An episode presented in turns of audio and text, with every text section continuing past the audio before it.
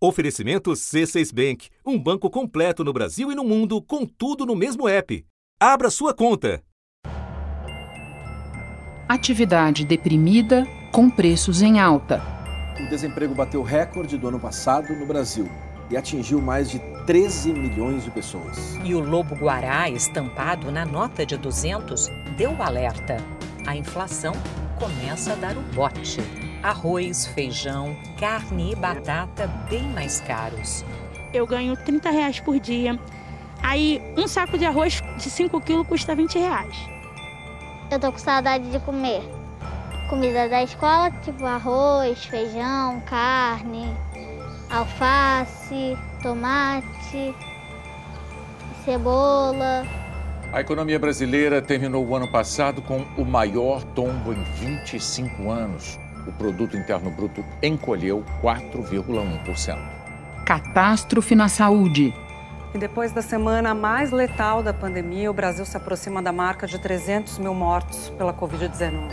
E agora, um novo alerta para a falta de oxigênio nos hospitais. O sistema de saúde brasileiro está em colapso o que significa que se uma pessoa é atropelada não encontra leito, se tem um infarto do miocárdio não vai ter como ser tratada. Isso vai continuar, isso vai continuar até que essas medidas que nós tomamos atualmente tenha um reflexo na, na, na transmissão da epidemia. Então acho que nós vamos ainda ir por uns três, quatro semanas, pelo menos, nesse estado de caos que pode se aprofundar, pode ficar mais grave ainda. No epicentro da pandemia, a população segue desassistida. O governo informou que vai pagar parcelas menores do que as do ano passado. Serão quatro pagamentos de 250 reais. A data exata ainda não foi definida. O governo só afirma que a primeira parcela vai ser paga no início de abril. O total de vacinados com a primeira dose passou hoje de 12 milhões. 12 milhões 351.559 é o total de doses aplicadas, de primeiras doses aplicadas, o que corresponde a 5,83% da população. A segunda dose foi aplicada em 4 milhões 213.858 pessoas. Não chegou nem a 2%, né? É pouco para a necessidade de um país onde a pandemia avança tão rapidamente. E o presidente da República aprofunda o estrago, além de lançar ameaças. O presidente Jair Bolsonaro comemorou o aniversário de 66 anos e recebeu manifestações de apoio em algumas capitais. No discurso para um grupo de apoiadores em frente ao Palácio da Alvorada, em Brasília, atacou governadores que adotaram medidas restritivas no combate à pandemia. Estão esticando a corda! Faço qualquer coisa pelo meu povo! É nesse cenário de destruição que economistas e empresários divulgaram uma carta aberta em que cobram ações do governo federal para enfrentar a pandemia um ano depois de ela se instalar entre nós. O documento frisa que a controvérsia em torno dos impactos econômicos do distanciamento social reflete o falso dilema entre salvar vidas e garantir o sustento da população vulnerável. O documento encerra afirmando que o país tem pressa, que o país quer seriedade com a coisa pública que o país está cansado de ideias fora do lugar, palavras inconsequentes, ações erradas ou tardias e que o Brasil exige respeito. Da redação do G1, eu sou Renata Loprete e o assunto hoje é o Manifesto dos Economistas. O que pedem empresários, banqueiros, ex-ministros da Fazenda e ex-presidentes do Banco Central, além de muitos outros nomes de relevo e qual é a chance de Bolsonaro ouvir. Minha conversa neste episódio é com um dos signatários, o economista Pércio Arida, ex-presidente do BC, do BNDES e do Banco do Brasil. Terça-feira, 23 de março.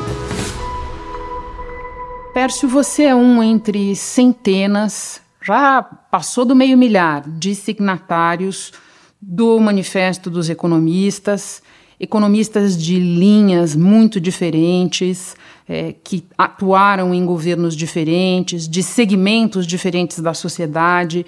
Qual te parece ser o denominador comum entre essas pessoas todas presente nesse manifesto?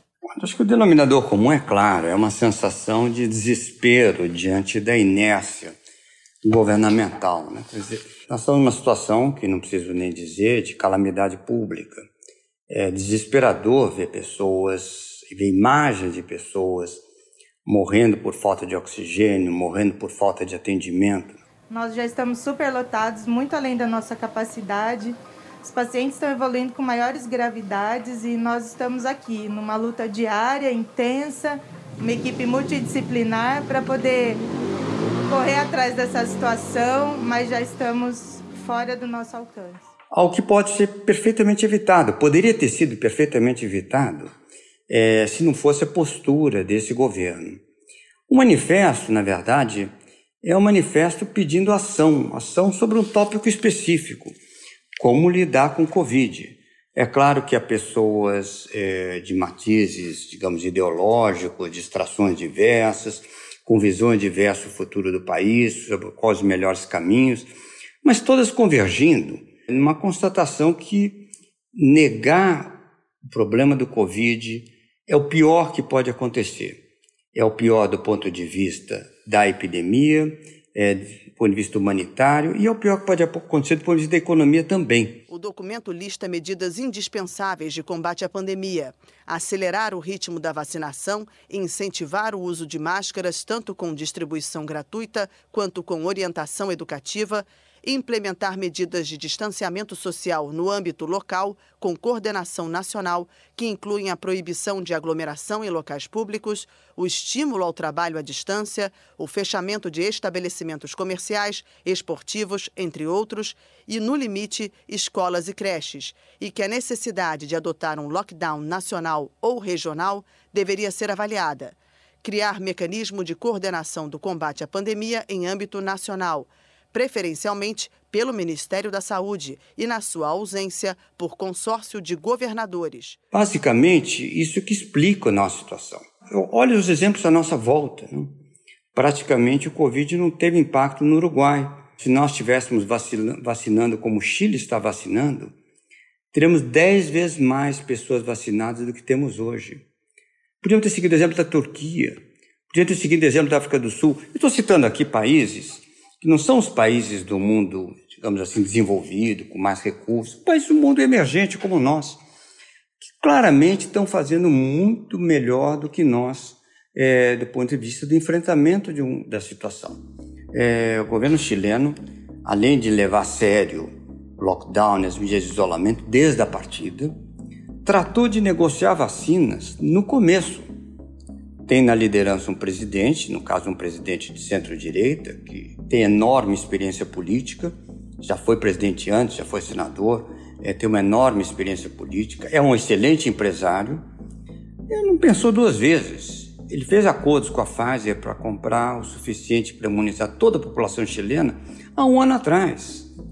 Hoje, eu me pergunto onde nós estaríamos. Ainda bem que tem o Dória e o Coronavac, que é uma iniciativa puramente do governo estadual. Caso contrário, o que estaríamos vacinando seria um décimo do que estamos vacinando. Seria um estado de total calamidade. Num país de proporções como o Brasil, ainda estamos correndo o risco, com a vacinação muito lenta, de ter novas mutações de vírus, ficar nos perdendo nessa guerra. Né? O que levaria o país não só a ser um párea do ponto de vista de investimentos, que já é, por conta da destruição ambiental, mas levaria o país, e outras barbaridades, mas levaria o país, na verdade, a ser um país contagioso, né?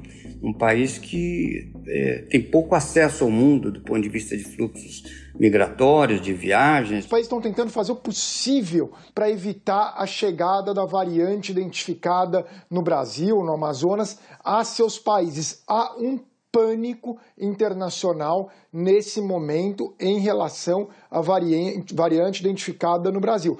É uma situação muito difícil a nossa. Eu acho que o que motivou todos aqui que assinaram é, uma, é exatamente o desespero diante é, de uma situação dramática que nós estamos vivendo no momento. O manifesto é, recomenda, propõe quatro linhas muito claras de atuação, começando com uma brutal aceleração do processo de aplicação de vacinas. Pelo menos duas dessas linhas, que são as do distanciamento social com coordenação nacional e o uso disseminado de máscaras com distribuição, são boicotadas desde o início da pandemia pelo presidente da República. À luz dessa realidade, qual é a chance de um manifesto ser ouvido e aproveitado, colocado em prática? Evidentemente, o governo federal é soberano, não há como forçar o governo federal a adotar políticas de saúde diferentes das que ele vem adotando. Mas o fato do manifesto ter tido uma adesão muito maior do que prevista, é, maior teria sido ainda se não tivesse sofrido um ataque de hacker, né, que brecou o processo de adesões. A carta tem mais de 500 assinaturas, como as de José Olímpio Pereira, presidente do Credit Suisse, e de Roberto Setúbal e de Pedro Moreira Salles, co-presidentes do Conselho de Administração do Itaú Unibanco. Também assinam ex-presidentes do Banco Central, como Armínio Fraga e Ilan Goldfein. Ex-ministros da Fazenda, como Pedro Malan, Marcílio Marques Moreira e Rubens Recupero e economistas como Helena Landau, Bernard Api e Samuel Pessoa. O fato de ter tido essa enorme adesão, ter tido um enorme impacto, mostra, tem uma mensagem política muito clara, independentemente de, de partidos, independentemente de é, divisões de país, independentemente de ligações políticas, há um consenso nacional, é um consenso em favor da vida. E a percepção cada vez mais clara e evidente que a economia depende de resolver o problema do Covid. Então, é um desses casos que fazer o certo salva vidas humanas e salva empregos ao mesmo tempo. Acho que dificilmente um governo vai ser, pode ser que seja, se o governo nos surpreenda novamente, a nos surpreender tantas coisas, não? Mas pode ser que o governo fique totalmente insensível. Mas cabe a ele, com o governo federal, articular a distribuição de oxigênio, cabe a ele dar orientação. Senhores, deixa eu deixar uma coisa clara aqui eu faço primeiro uma pergunta a todos os brasileiros: o que, que o Ministério da Saúde tem a ver com produção, transporte, distribuição e logística de oxigênio? Depois vocês têm que perguntar aí a vocês mesmos, tá? O que, que o Ministério da Saúde tem a ver com isso? O presidente da República tem um impacto simbólico enorme. O que o presidente da República fala é escutado, é seguido. Vocês não ficaram em casa, não se acovardaram. Nós temos que enfrentar os nossos problemas. Chega de frescura, de mimimi.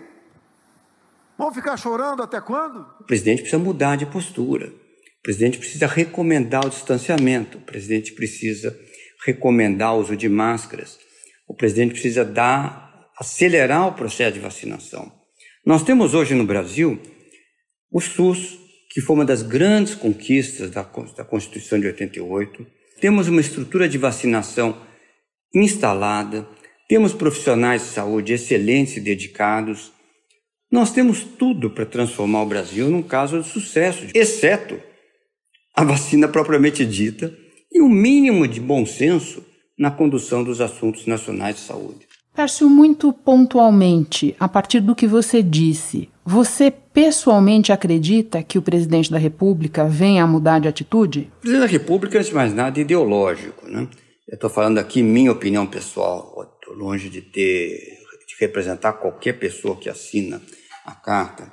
Ele deveria vir a público, reconhecer que errou, reconhecer que a realidade mudou, não era o que ele tinha imaginado, e humildemente dar meia volta. E não sou eu a falar isso, o próprio ex-presidente Temer já recomendou que ele seguisse esse caminho. É muito melhor do que ficar obstinadamente seguindo num caminho que não vai nos levar a um desastre maior ainda do que nós estamos vivendo. O desastre humanitário que nós estamos vivendo hoje me faz lembrar uma frase do Nelson Rodrigues. Ele inicia uma de suas crônicas dizia, dizendo assim: Não se improvisa uma derrota, é isso, não se improvisa um fracasso feito esse, um fracasso humanitário, econômico como esse. É o resultado de mais de um ano, na verdade, de negação, é o resultado de mais de um ano de mensagens erradas, é o resultado da falta de planejamento, é o resultado de um negacionismo que aparece agora sim, nessa enorme derrota diante da, da noção de nação que todos nós gostaríamos de ter ao nós vermos pessoas morrendo, na frente de postos de saúde, na frente de hospitais, por falta de oxigênio, por falta de medicamentos. Pércio, nós estamos às vésperas de chegar aos 300 mil mortos por Covid no Brasil. Você fala em desespero, e é essa a palavra para descrever o momento, mas ao mesmo tempo as ações e omissões do governo são mais ou menos as mesmas há meses, desde o início da pandemia. Nesse sentido, dá para a gente se perguntar por que só agora o manifesto? Sim, olha, num grupo de 500 pessoas, é, a diversidade é enorme. Há aqueles que criticaram o governo desde a partida, há outros que de alguma forma acharam que podia ser que o governo viesse a, enfim, a derivar por um bom caminho, há aqueles que tinham medo de se manifestar e que o fazem agora diante do descalabro da situação, há um pouco de tudo. Né? O fato é que a dramaticidade da situação é tão visível, é tão eloquente, que fez com que as pessoas mudassem de postura. Quem acreditava que o governo iria mudar desistiu de acreditar. Quem acreditava que de alguma forma o problema seria menor do que, do que parecia ser também viu que não era o caso. Quem acreditava que o governo tinha alguma capacidade gerencial é, e algum interesse efetivo em combater a epidemia, viu que esse não era o caso. Enfim, acho que houve um, um momento de, de, é, é, é, tal forma desesperador, do ponto de vista humanitário, que houve uma confluência das mais variadas correntes, pessoas e disposições, e muita gente honestamente revisou sua posição, falou: olha, eu acreditei no governo, é, hoje não acredito mais. Esse governo é um governo curioso, sabe? Porque Alguns aspectos ele não surpreende, né? Por exemplo, ele sempre foi retrógrado nos costumes. Alguns aspectos ele surpreende só para quem quis se enganar, né? Que ele faria uma econômica, política econômica liberal, etc. Que ele era um governo democrático, não tinha tentações autoritárias. É, alguns quiseram se enganar se enganaram na partida, hoje já viram que não é o caso. Agora, a incompetência é, supera as expectativas de todos. Né? É, quem iria imaginar um grau de incompetência dessa, dessa magnitude é, em aspectos cruciais como educação e saúde? Né?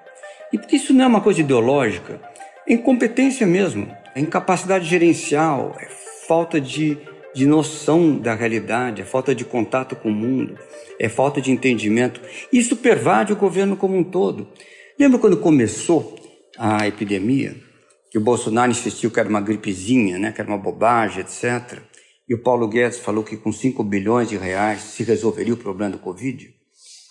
Então, você vê, quer dizer, é um governo que não entendeu do que se tratava da partida. Contra a evidência empírica, é, não há muito argumento. Os fatos são que a doença cedeu bastante e a economia voltou com muita força. O surpreendente é que ele aparentemente não entende até hoje. As mesmas ações equivocadas continuam acontecendo. Você até hoje não teve, o presidente não visitou um hospital. O presidente não deu uma solidariedade, um gesto de solidariedade aos mortos. O presidente não indicou a importância de medidas de isolamento social. Veja, nós temos 300 mil mortos. Se a gente pensasse quantas pessoas morrem no Brasil, todas as causas, velhice, câncer, falência de órgãos, problemas respiratórios, tudo. Soma, morre mais ou menos um milhão e meio de pessoas no Brasil por ano. 300 mil é muito. É 20% a mais do que morre normalmente, do que se morre normalmente no Brasil. O Brasil passou dos 295 mil mortos pela pandemia, segundo os dados atualizados pelo consórcio de veículos da imprensa. Já a média de mortes é como uma espiral um dia após o outro, o Brasil vai batendo o próprio recorde. Agora são, em média, 2.298 mortes por dia, quase 2.300. O Brasil hoje é o epicentro mundial da doença. É um, é um, na verdade, é um, digamos assim, é um recorde que nos desonra enquanto país. Perso, numa participação recente no programa Manhattan Connection, você se referia a nossa situação pré-pandêmica, inclusive, mas muito é, relativa ao que a gente está passando nos últimos meses, nos seguintes termos: é como se houvesse uma cisão entre a visão econômica e a visão da cidadania. Partindo daí, eu te pergunto: o que é que ajuda a explicar é, que durante tanto tempo e no caso de muita gente, até hoje, é, as pessoas tenham acreditado que era possível haver uma avenida é, para a implantação de reformas, que aliás nunca vieram, e que nada disso pudesse se misturar com os, re os retrocessos todos, as seguidas ameaças à democracia que o presidente continua a fazer. É, que raciocínio é esse, Pércio, no teu entender? Olha, eu acho que há dois aspectos aí. Há um aspecto de egoísmo pessoal. É, são pessoas que pensam, olha, o que importa é que eu ganhe dinheiro e se forem feitas as reformas, o Brasil vai crescer mais, eu vou ganhar mais dinheiro, o resto, o resto não me importa. O resto é, é assim, o resto, o resto é o seguinte, eu, eu cuido da minha vida, eu não preciso de nada, a sociedade é que se dane. Não? Esse tipo de postura, que não percebe que, na verdade, é a nação que lhe dá os direitos de cidadania, não? esse tipo de postura é, infelizmente, muito frequente. O que aconteceu com, a, com o Covid foi um fenômeno muito interessante. De um lado, as pessoas passaram, tomaram consciência dos mais pobres. Né? É, eu lembro que uma vez o Paulo Guedes usou a expressão os invisíveis. Né? Cabe perguntar quem não estava vendo, né? Pois é, quem não estava vendo, porque visíveis eles são. Sem teto estão à nossa volta, os mendigos estão à nossa volta, as favelas estão à nossa volta. Quer dizer, a pergunta, o que significa os invisíveis? É alguém não queria ver é, esta realidade. Né? Bom, acho que tinha assim uma, uma um, digamos assim, um, um egoísmo centrado numa cegueira intencional. É, me importa pôr meus filhos na escola particular, me importa ter um seguro, bom seguro saúde privado, me importa morar num condomínio com segurança, o resto que se dane. Essa atitude é uma atitude que, a meu ver, felizmente, essa é, é uma das poucas coisas boas que aconteceu, está perdendo força. O que deve ser feito pelo governo fica com o governo. E o que deve ser feito pelos cidadãos fica com a população. O diretor-geral da OMS avisa que só com esforço conjunto o Brasil reverteria essa tendência. As pessoas estão percebendo que eles garantem a vida da sociedade tem que ser um tratamento mais igualitário. Que ter uma sociedade mais justa é melhor para todos.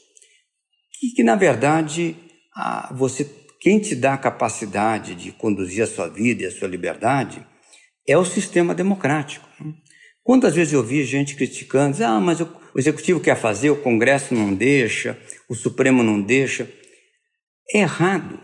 Você pode não gostar das posições do Supremo, pode não gostar das posições do Congresso, mas você ter equilíbrio entre poderes é exatamente o que impede o executivo de ser ditatorial. Entende? É muito fácil se arvorar, dizer eu sei a verdade e eu quero impor a verdade. É o caminho para os regimes ditatoriais. E nós sabemos como são os regimes ditatoriais. Sempre fracassam, entende? Inclusive em termos econômicos. Não há outro caminho senão da democracia, senão do equilíbrio entre poderes, senão do debate e do convencimento público. Acho que essa percepção como sociedade está crescendo. Acho que hoje o espaço para o individualismo está claramente diminuindo. Isso é uma coisa boa. Infelizmente, eu acho que talvez seja o único saldo bom dessa imensa tragédia que foi o governo Bolsonaro. Peço para terminar, se é, o manifesto e outras iniciativas não surtirem efeito, se o governo federal continuar nessa marcha, liderado pelo presidente, com essa atitude, para onde nós caminhamos? Olha, tem de um lado o resultado será inevitável, vai ser um colapso econômico enorme, é uma mortalidade sem precedentes. Isso a gente sabe que vai acontecer. Mas tem um outro lado também que é mais difícil prever, mas que, na minha opinião, tende a acontecer é o governo perde legitimidade política, pouca legitimidade que ele tem. Um governo que perde legitimidade política dificilmente se sustenta. Ou ele muda de posição, ou ele se torna impotente, perde a capacidade de articulação de vez e se torna, na verdade, não consegue fazer o que todo mundo sabe que Bolsonaro quer, que é conseguir a reeleição. Se esse governo fosse racional, deveria fazer um meia-volta volver, reconhecer sua culpa ah, e passar a agir de acordo com o recomendado pela ciência e por boa parte dos economistas também, para preservar vidas e estimular a atividade econômica. Evitaria também perder legitimidade política, que vai perder se seguir nesse caminho. Se esse governo é racional ou não, ninguém sabe. Até agora, o que a gente viu foi um governo ideológico ao extremo e irracional. O que aconteceu com a educação, por exemplo, é muito eloquente. Né? Temos o maior desastre educacional, não é só porque as escolas pararam de funcionar, não. Já era um desastre antes do Covid. É, numa dimensão fundamental para o país. É, o que acontece com o meio ambiente é um outro exemplo de irracionalidade. É, então, esse governo muitas vezes se pauta por ideologia, não pela razão. Mas se for minimamente racional, deveria fazer uma meia-volta volver. Pércio, muito obrigada pela conversa. Um prazer te receber no assunto. Bom trabalho para você. Muito obrigado, senhor, que agradeço a oportunidade, Renata. Excelente programa o seu e parabéns pela série toda. Este foi o assunto podcast diário disponível no G1 e também no Globoplay, Apple Podcasts, Spotify, Google Podcasts, Castbox, Deezer, Amazon Music. Nas plataformas digitais de áudio dá para seguir a gente e assim não perder nenhum episódio. Eu sou Renata Loprete e fico por aqui. Até o próximo assunto.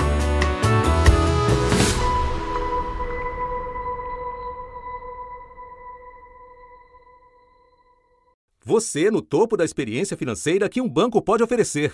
Escolha um banco completo no Brasil e em qualquer lugar do mundo. Abra sua conta no C6 Bank.